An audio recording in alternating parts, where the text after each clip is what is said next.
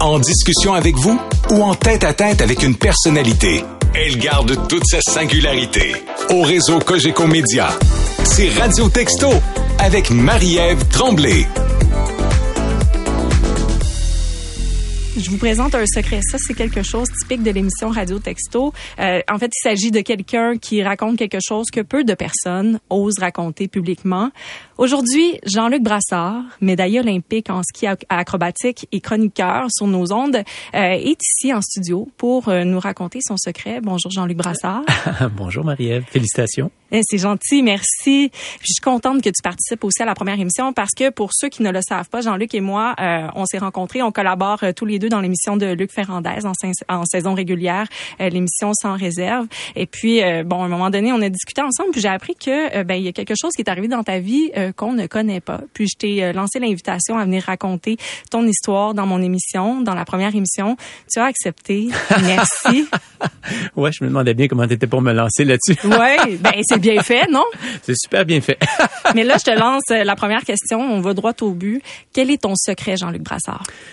Ben, secret, c'est peut-être un grand mot. C'est pas quelque chose que je tiens nécessairement secret, mais c'est quelque chose qu'évidemment les gens ne connaissent pas parce que je, je l'ai jamais vraiment euh, ébruité ou j'en ai pas parler parce que la question n'est jamais non plus euh, n'est pas survenue. Et euh, quand tu m'as invité il y a quelques jours, euh, il y a quelques semaines, là, je ne sais trop, je t'avais dit entre autres, peut-être que parler de ça, si j'avais 20 ans de moins, je, je l'aurais peut-être pas fait parce que il y a une ça, m'aurait peut-être dérangé un peu. J'étais encore plus jeune, mais là, en étant à la cinquantaine, ça me dérange plus tellement. ça change plus grand-chose pour moi. Mais le, truc qui m'est arrivé, c'est que moi, je suis un décrocheur scolaire. Alors, j'ai, j'ai pas de diplôme d'études secondaires. Euh, ça peut paraître surprenant parce que je me retrouve ici à faire de la radio, puis j'ai fait plein d'autres choses aussi assez surprenantes. Mais effectivement, j'ai jamais terminé l'école en quelque sorte, et euh, et ça a été quand c'est arrivé, tout cet épisode-là, évidemment, c'était au passage du primaire au secondaire. C'était pas nécessairement une, partie heureuse de ma vie, là, parce qu'il y a toujours une normalité d'aller à l'école. Et moi, la raison pour laquelle j'ai arrêté d'aller à l'école, je savais pas pourquoi. Il y avait vraiment il y avait un, une espèce de, mur là, qui m'empêchait d'aller au secondaire. J'arrivais pas à le franchir, ce mur-là. Et finalement, ben après avoir rencontré beaucoup d'intervenants de toutes sortes. J'ai été diagnostiqué avec une phobie scolaire. Alors, il y en a qui ont peur des araignées, il y en a qui ont peur des gens. Moi, j'avais une, une peur de l'école. Et je ne sais pas comment trop l'expliquer je proviens d'une bon, moyenne ville, mais à l'époque, c'était une petite ville avant d'être fusionnée. J'ai toujours été dans une petite école où tout le monde se connaissait. Au primaire? Au primaire, oui. Puis le passage au secondaire, ben, j'arrivais pensionnaire à Montréal euh, dans un, dans un collège. Où tu allais dormir? Euh, oui, c'est ça, pensionnaire euh, avec les dortoirs, tout ça. Et probablement que ça a été un choc sans m'en rendre compte. J'appréhendais ce moment-là sans trop nécessairement, tu sais, quand tu es un, quand es un élève, tu t'arrêtes l'école à la fin de saison, mais il y a les vacances. Donc, tu penses aux vacances, toutes sortes de belles choses à faire et puis le temps passe vite, mais plus on arrivait à, l'entrée au secondaire, plus euh, vraiment là, il y avait une espèce de phénomène, une angoisse, un phénomène de panique que je pouvais difficilement identifier à l'époque parce que quand tu es plus jeune, c'est un, c'est des sentiments qui sont difficiles euh, à, à à cibler. Mhm. Et euh, j'avais beaucoup de, difficultés à en parler parce que, évidemment, je, je voulais pas décevoir mes parents non plus en étant incapable, tu sais, de faire ce que tous les autres sont capables de faire, tous les autres élèves. Donc, il y avait peut-être un double, un double poids qui était sur mes épaules à ce moment-là. Et euh, de peine et de misère, j'ai réussi à, entrer là, au collège les premières journées mais j'étais euh, j'étais vraiment à l'agonie tout simplement pendant raconte-moi ouais qu'est-ce qui s'est passé quand tu es arrivé là au pensionnat? Ben premièrement c'est que je connaissais personne ou presque et euh, j'étais dans un, dans un immense collège euh, avec des, des, des, centaines, sinon des milliers d'autres élèves. Et euh, c'était tout nouveau. Puis je voyais tout le monde qui se connaissait visiblement où j'étais. Le, tout le monde se connaissait. Puis moi, ben, j'étais la personne que, qui, connaît, qui ne connaissait personne. Ouais dans une grande ville, puis là, soudainement, il y avait plus, il y avait plus d'exultoire à la maison. Moi, j'habite sur le bord, sur le, bord du Saint-Laurent, avec une magnifique île derrière, euh, boisée et tout.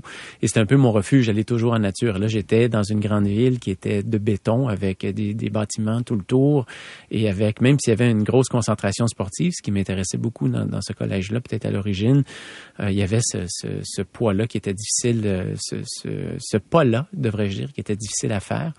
Et je me rappelle très bien, le premier cours, c'était un cours d'anglais mm-hmm. où euh, automatiquement, je suis allé m'asseoir au fond de la classe parce que vraiment, j'étais impressionné par tout ce, tout ce que je voyais. Et euh, le professeur, inévitablement, s'est mis à parler en anglais, mais tu sais, en région, là, les cours d'anglais, c'est quelque chose que... À qui le dis-tu? Je viens du Saguenay. Yes, no toaster, moi. Exactement. Alors, euh, d'arriver, et tout le monde, tous les élèves entre eux se parlaient anglais. Alors, j'étais vraiment... Euh, là, c'était la, goutte qui a fait déborder, déborder le vase. Et quand j'ai quitté le cours, que j'ai rien compris, avec des directives, des espèces de devoirs, des travaux à faire que j'ai rien compris, alors là, c'était beaucoup trop. Et finalement, ce que j'ai décidé de faire, c'est de fuguer le collège. Plutôt qu'aller à l'étape suivante, au cours suivant, que j'avais aucune idée il était où non plus dans tout cet immense collège, mais simplement, j'ai fugué le collège. Je suis parti de là.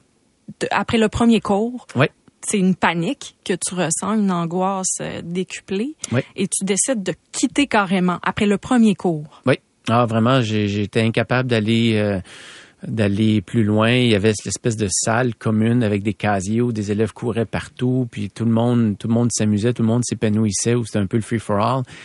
Et pour moi, ben, j'ai tout simplement, j'ai quitté, j'ai pris la porte et puis euh, j'ai marché tout simplement. J'ai marché sur, je suis parti sur un trottoir et puis euh, voilà. tu as 12 ans à ce moment-là, à peu près, c'est l'âge secondaire 1. Donc là, qu'est-ce qui se passe par la suite? Tu, sors, tu marches sur le trottoir? Oui, ben là, je me disais, il faut que je retourne à la maison, évidemment. C'était mon, euh, c'était un peu mon salut. Alors, je me suis mis à marcher, puis je, me rappelais la trajectoire automobile pour se rendre à ce collège. Donc, euh, je savais qu'il y avait un petit centre d'achat euh, qui était pas trop loin. Alors, j'ai commencé à marcher, puis je suis allé au centre d'achat. Et euh, à l'époque, c'était encore des téléphones, là, des, euh, des téléphones belles, là, avec des, cabines téléphoniques. Là, il fallait mettre des 25 cents. Et puis, euh, on faisait des appels à frais virés. Alors, comme mes parents, ironiquement, qui étaient enseignants, donc qui connaissaient la valeur de l'école, étaient eux-mêmes à l'école à ce moment-là. Donc, quand même que j'appellerais à la maison, on n'avait pas de répondeur, donc ça servait un peu à rien. Donc, je, je errais dans les rues comme ça. Et évidemment, je commençais à avoir faim. Alors, euh, j'avais pas d'argent du tout avec moi. Ça fait que j'ai commencé à quêter là, sur le bord de la rue, là, aux passants qui se promenaient. C'était assez rock and roll parce que euh, quand je demandais de l'argent, les gens me répondaient puis disaient moi je donne pas aux mendiants. Alors là, soudainement, j'étais rendu un mendiant et puis pourtant, tu sais, j'étais... Le petit garçon de 12 ans sur le coin de la rue qui quête, euh, je veux dire, on se pose des questions, là. Mais là... Sont tes parents, non? peut-être. Mais euh, finalement, j'ai réussi à amasser assez de, sous, peut-être l'équivalent d'un dollar 95. Et il y avait comme le tout petit centre d'achat, il y avait le petit restaurant où ils vendaient des hot dogs. Et puis la serveuse a été, a été gentille, finalement, elle a pris sur son change là, pour me vendre un hot dog à une pièce et cinquante parce que j'avais passé le reste pour téléphoner et ça n'avait pas marché. Alors c'est comme ça que j'ai pris mon hot dog dans le, petit centre d'achat. Et puis euh, j'ai dit à mes parents, ben venez me chercher. À un moment donné, quand l'école était terminée, je leur ai demandé de venir me chercher. Puis ils sont venus me chercher. Puis ils m'ont demandé qu'est-ce qui se passait. Puis j'étais incapable de leur répondre parce que j'avais tellement le sentiment de les décevoir en n'étant pas capable de faire ce que les autres faisaient, que je pense que ça a peut-être amplifié le phénomène de, de, honte en quelque sorte. Et puis, euh, et puis, j'ai essayé d'y retourner, euh, évidemment, avec leurs encouragements. Au même endroit, au même pensionnat. Oui, oui, oui, parce que je pense que tous les frais étaient payés d'avance, où il y avait une avance qui avait été faite. Et c'est un collège privé, alors, euh, tu sais, c'était supposé être l'éducation de luxe et tout, mais finalement, moi, ça, ça me convenait pas du tout. Et j'ai essayé d'y retourner les semaines d'après, mais euh, rapidement, ça a été le même phénomène. Je suis reparti. Euh, aussitôt rentré, aussitôt sorti. Je faisais des fugues, je, je, quittais le collège et puis je retournais au même centre d'achat, je faisais le même procédé qui était. puis tu requêtais, c'était toujours toujours le même scénario. Ouais. Et puis et puis euh, la dame, ben quand la, la, la, même dame, la même serveuse qui me payait une partie de mon hot dog, était, elle était vraiment gentille. Je j'ai jamais su son nom, mais évidemment je je pense que je me présentais bien. Tu sais, j'avais pas de l'air nécessairement d'un mendiant. Là, je la remerciais et puis euh, et puis finalement, euh, ça a fait en sorte que j'ai jamais été capable de retourner. Et une troisième fois, on a réessayé là, de, de, repartir de, de Valleyfield où, où j'habite pour retourner à Montréal. Et puis là, j'ai carrément fugué à la maison. Je suis parti, euh, je suis parti dans la forêt. Puis j'avais je savais pas vraiment quoi faire, mais il n'était pas question que je rembarque dans une voiture pour retourner, retourner au centre-ville. Donc, c'était la grosse détresse qui était reliée à l'école à l'époque. Oui, c'était euh, c'était vraiment c'était quelque chose qui était maladif, qui était euh, qui était en dedans de moi. Puis ce qui est extraordinaire dans ben dans cette histoire là, c'est que normalement, tu on a un réflexe naturel que si probablement en tant que parent nos enfants font pas quelque chose, on a tendance à les punir en, les privant. Il y a des conséquences. Euh, moi, j'étais déjà skieur à l'époque, mais pas compétiteur. J'étais simplement, j'adorais le ski. J'étais malade de, de, de, faire du ski. J'adorais ça. C'était ma raison de vivre. Et mes parents m'ont jamais privé d'aller faire du ski. Ils ont essayé de dire, bon, on n'ira pas en ski. Je pense que peut-être une fin de semaine, on n'y a pas été en guise de, de punition mais ça semblait empirer mon cas. C'est ça, c'est le moment où tu te sentais bien. Donc, pourquoi couper ce qui te fait du bien? Oui. Alors, euh, et c'est ça vraiment, là, dans cette un peu noirceur de cette époque-là, c'est vraiment le sport qui était ma passion qui m'a qui m'a maintenu à flot. Euh, parce que c'était devenu ma seule raison de vivre. C'était la, seule raison pour laquelle euh, je voyais pas. Puis je me disais bon, euh, qu'est-ce que je vais faire de ma vie? Puis mon père me l'expliquait bien. Il disait tous les enfants vont à l'école, ça te prend un diplôme, tu as une obligation d'aller à l'école jusqu'à l'âge de 16 ans. Surtout qu'ils sont dans le milieu de l'enseignement. Oui, c'est ça. Mais moi, je, je, je, lui disais, écoute, mon aspiration dans la vie, c'est d'avoir une petite maison dans le bois puis de faire du ski. Je vais être moniteur de ski ou je vais faire quelque chose comme ça. Et euh, pourtant, malgré tous ces arguments qui étaient légitimes, j'avais vraiment une, une, une, peur qui était euh, très intrinsèque de, retourner. Puis d'autant qu'on avait mis quelques couches de confiture de plus en ayant une expérience qui était très, très négative. Et plus on progressait dans l'année scolaire, plus la matière entrait chez les autres et moi évidemment je partais de tu zéro. du retard. Exactement, ouais, Ça fait que finalement ben euh, finalement ben j'ai rencontré un psychologue qui a été euh, à l'hôpital Sainte-Justine, qui était quelqu'un je pense avec qui mon père avait enseigné euh, plus jeune dans sa jeunesse, qui était quelqu'un qui était qui était très très gentil et qui contrairement aux autres psychologues qui étaient plutôt agressifs que j'avais rencontrés auparavant qui avait pris le temps un peu de m'écouter, puis qui m'écoutait, puis qui essayait pas de, disons, de me faire la morale ou de me dire ce que je devais faire, qui prenait le temps de m'écouter, tout simplement. Et puis, euh, quand j'étais sorti de cette rencontre-là, j'étais pas sorti diminué, contrairement aux autres, mais j'étais sorti au moins neutre, euh, sans me sentir diminué, mais sans nécessairement en étant la vie. Et puis, lui avait diagnostiqué, c'est lui qui avait posé le diagnostic d'une phobie scolaire. Ouais. Et par la suite, ben, c'est fou parce que derrière toute cette phobie scolaire-là, quand on regarde mon parcours de vie, ben, cette passion du ski-là m'a amené où ça m'a amené à faire des grandes compétitions puis à bien réussir. Et par la bande, j'ai appris à exorciser cette peur des gens ou cette peur de me retrouver en groupe ou en public parce qu'il y avait une nécessité de faire des présentations pour essayer d'aller récolter des sous, des commanditaires pour pouvoir continuer dans mon sport, c'est ça. Et je me suis retrouvé à faire des, des conférences, dont la première était vraiment pathétique. C'était pour le, le, centre hospitalier de Valleyfield où j'étais hyper nerveux devant d'être devant devant en étant le, le, le, conférencier devant une foule de médecins puis de gens très fortunés euh, dans ma région. Ça avait vraiment été un désastre de A à Z, je me rappelle encore. Mais heureusement, il y avait devant, dans la première rangée, une dame qui m'écoutait avec des grands yeux et qui de par ses encouragements faciaux, m'encourageait à dire continue, continue, lâche pas. Et là, j'ai vu l'importance justement de ces de ces petits encouragements pour aider quelqu'un. Comment ça peut faire une différence? Quand on, quand on aide, quand et par la suite, ben, je me suis retrouvé euh, régulièrement conférencier par la suite. Je me suis retrouvé conférencier dans les écoles aussi beaucoup. C'est le plus clair de mes conférences, ça a été dans les écoles pour le restant, de, de mon existence jusqu'à maintenant. Pendant ton adolescence, là, t'allais pas à l'école, t'allais pas au secondaire. Est-ce qu'il y avait une manière de compenser certaines notions qu'on apprend au secondaire? Oui, ben j'ai fait des, euh, des cours privés avec des professeurs à la retraite. Évidemment, mes, mes parents connaissaient des professeurs. Et puis, euh, j'étais un bon étudiant. Je n'étais pas un mauvais étudiant, j'étais un bon étudiant. Euh, j'apprenais, j'apprenais bien, j'apprenais vite. J'étais curieux de nature. Tu sais, je connaissais ça. J'avais cette curiosité, curiosité qui était innée de mes parents, qui avaient, qui avaient, on avait beaucoup de livres à la maison. J'étais curieux. J'aimais apprendre j'ai compris que tout le monde aime apprendre finalement, même les, les, les, les pires euh, traîneux de rue, euh, graffiteurs que j'aime pas.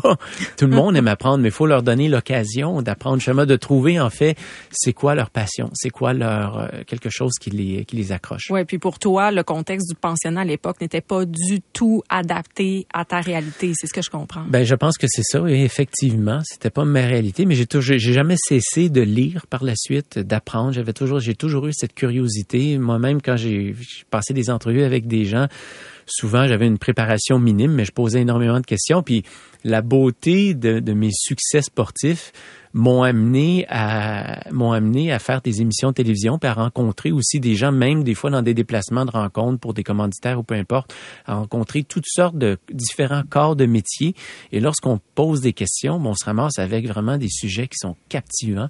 Et c'est comme ça finalement que je me suis extériorisé euh, par un sport qui était ma passion parce que ça on me l'a pas coupé. Alors c'est mes parents envers et contre tous ont décidé d'aller à, contre-courant puis de, me laisser faire du sport. Et ce sport là me permis de prendre ma place dans la société. Quand on entend les histoires de personnes qui le vivent, ça nous permet de mieux comprendre, Mhm. au lieu de se cacher dans son Ben, coin parce qu'on est donc gêné. Oui, puis de savoir qu'on n'est pas seul aussi. Ça, Mm. ça fait ça fait du bien aussi. Il faut pas oublier non plus que même dans la société en général, peu importe euh, sa fortune personnelle, chacun a son, son bagage d'expérience, positif et négatif. Puis tout le monde a ses soucis aussi. Il faut pas penser, surtout à l'ère des réseaux sociaux, que tout le monde est heureux sans problème dans leur coin. Là, on a chacun notre petite histoire qu'on amène avec nous, mais on a tendance simplement à, à regarder puis à admirer ce que l'on croit parfait, mais qui est souvent imparfait lorsqu'on fouille un petit peu.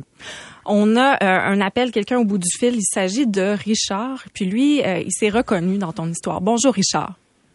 Oui, bonjour. Euh, je voudrais euh, premièrement te remercier beaucoup.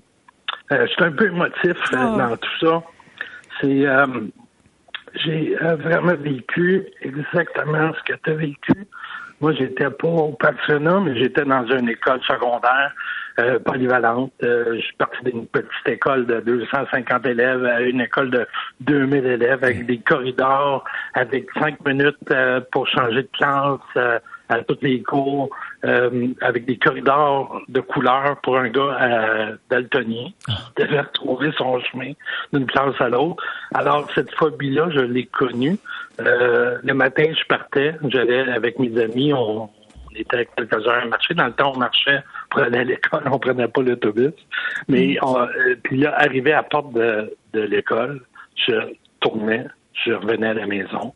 Euh, puis là, j'avais une mère qui était exceptionnelle là-dedans. Un père pas trop compréhensif, mais une mère adorée qui m'a suivi. J'ai eu un psychologue qui m'a euh, amené à, à- à passer à travers ça. Mais j'ai pas fini mon secondaire. Euh, j'ai pas fini mon secondaire 5. Euh, j'ai traîné ça toute ma vie. J'ai travaillé en informatique. J'ai appris de moi-même. Euh, j'ai été avec des gens qui avaient des decks, des bacs. Et puis quand il arrivait, évidemment, la question scolaire, de- C'est quoi vos études? Ouais. Euh, mon Dieu, là, je voulais éviter le sujet où euh, j'ai été au cégep le soir, euh, donc euh, je parlais de ça, mais euh, ça a été lourd. J'ai 64 ans aujourd'hui. Ça fait à peu près 3-4 ans que je le dis, que j'ai pas mon secondaire. Ça me fait du bien de le dire. Puis tout le monde est renversé, un peu comme toi, d'apprendre que que, que Mm. toute la semaine t'as parcouru. Mais je, je- excusez, ça, ça ça prend du courage de faire ce qu'on a fait, parce que j'ai, très bien gagné ma vie, puis je la gagne encore aujourd'hui. J'ai mon entreprise, j'en suis fier, mais ça prend de la curiosité. Tu le disais tantôt, tu as lu, tu, tu lis, tu t'informes, tu rencontres des gens, tu es un passionné, c'est ça que ça prend. Mais euh, merci encore pour euh, ton témoignage. Merci, merci, Richard. Jean-Luc, je te vois les yeux dans l'eau. Ça te touche hein, d'entendre euh, des personnes qui ont vécu la même chose que toi. C'est c'est pas des moments faciles à passer. C'est sûr. Je comprends, je comprends. Euh, parce que, puis on en parle, puis c'est pour ça que je disais justement un, un secret, c'est que tu subis ou tu as peur de subir le jugement autour de toi? Oui, certainement, parce qu'on est, on est certainement une société qui, euh, qui porte attention à ces détails-là et euh, qui va peut-être quantifier par rapport à ce qu'est-ce qu'on a. tu. Est-ce que tu n'as pas de diplôme? Bon, ben, t'es, t'es, t'es nobody. Oh, euh, t'as pas, t'as pas de, de potentiel. Comment vas-tu t'en sortir? Qu'est-ce que tu vas faire? Est-ce que c'est un fardeau pour la société? On grandit dans ces... euh, peut-être dans ces prémices-là. C'est dur de penser qu'on devient un fardeau pour la société. Mais euh, c'est quand on regarde un peu historiquement, il y a quand même des, des, des personnes qui ont accompli des choses extraordinaires qui n'avaient pas nécessairement non plus. on- au Québec, je pense qu'on est renommé aussi pour être des patenteux, qui ont réussi à amener des produits jusqu'à jusqu'à leur euh, leur finalité, en n'ayant peut-être pas nécessairement des, con- des connaissances, Tout à mais fait. Ben oui, bien sûr. faut pas oublier qu'il y a toujours quelqu'un pour nous appuyer aussi. Et puis je rappelle que tu es quand même médaillé euh, olympique. Ouais. Ben ouais, c'est ça. fou ce que tu as accompli, c'est fou ce que tu as accompli. Oui, mais tu sais, comme le monsieur a son entreprise, il a réussi à l'amener euh, dans les plus hauts niveaux. Il y a toujours quelqu'un pour euh, pour euh, qui va compenser nos lacunes. Tu sais, je regardais encore dernièrement de, de grandes entreprises comme Alphabet ou Google qui maintenant engagent des des, gens qui ont une trisomie parce qu'ils sont hyper calés dans un domaine en particulier. Sont nuls en d'autres, mais c'est pas grave, on les engage pas pour l'autre, on les engage pour ce qu'ils ont de besoin. Ils peuvent apporter à la société, peu importe. Exactement. Puis mm. ces gens-là, une fois qu'ils sont valorisés, réussissent vraiment à amplifier la valeur de l'entreprise par leur savoir et leur efficacité dans un domaine précis. Donc, d'être parfait dans tout, je pense pas que c'est nécessairement la normalité. Je vais lire euh, d'autres textos. Euh, donc moi, j'ai décroché euh, au secondaire car je ne m'identifiais pas dans le système scolaire de nos jours. Ça, c'est le genre de message qu'on a beaucoup, beaucoup reçu, Jean-Luc. la personne dit un système sans nous apprendre à quoi la vie ressemble après avoir gradué. Aujourd'hui, je suis un entrepreneur et j'engage des diplômés professionnels. un diplôme ne veut rien dire de nos jours. Bon, ça dépend dans quel contexte, mais... Il faut faire attention. Tu vois, moi, quand je faisais des conférences dans les écoles, des fois, c'est ressorti cette, cette question-là. Qu'est-ce que toi, qu'est-ce que tu as comme étude, toi? Puis, et je, je me suis jamais caché, mais j'ai souvent, ce que j'avais trouvé comme réponse à dire, c'est dire, écoutez, moi j'ai fait du ski, ça a bien marché, mais quand j'ai réalisé que ça avait bien marché, j'ai aussi réalisé que j'avais peut-être une chance sur mille que ça allait bien. Hmm. Et que la meilleure option, c'était probablement de continuer à l'école le plus longtemps possible, tout en faisant des choses parallèles pour se trouver une raison d'exister, pour avoir le goût de continuer. Et par la suite, quand vous serez plus âgé, ben là, vous serez en mesure de prendre, de faire les bons choix. Mais j'ai jamais j'ai jamais dit non, lâcher l'école, aller faire d'autres choses parce que moi j'ai réussi, parce que je savais très bien que j'avais été un des privilégiés qui avait passé dans une faille du système parce que j'avais aussi un entourage qui, qui, qui, me tenait. Moi, c'est ça, mes parents étaient là. Mais euh, évidemment, je vois aussi que l'école actuelle ne sied pas à tout le monde, à tous les élèves dans sa, dans sa, dans sa forme actuelle et que ça peut être lourd pour certains. Donc, le but, c'est de les encourager tout en, tout en étant réaliste, là, que ça, ça conviendra peut-être pas à tout le monde, mais de leur dire, essayez, essayez plus longtemps. Moi, je suis bien placé pour vous le dire. Je suis pas juste une belle-mère qui vous dit quoi faire, mais je passais par là, je vois c'est quoi, essayez de vous rendre le plus loin possible, puis parallèlement, vous allez peut-être trouver quelque chose euh, du même souffle.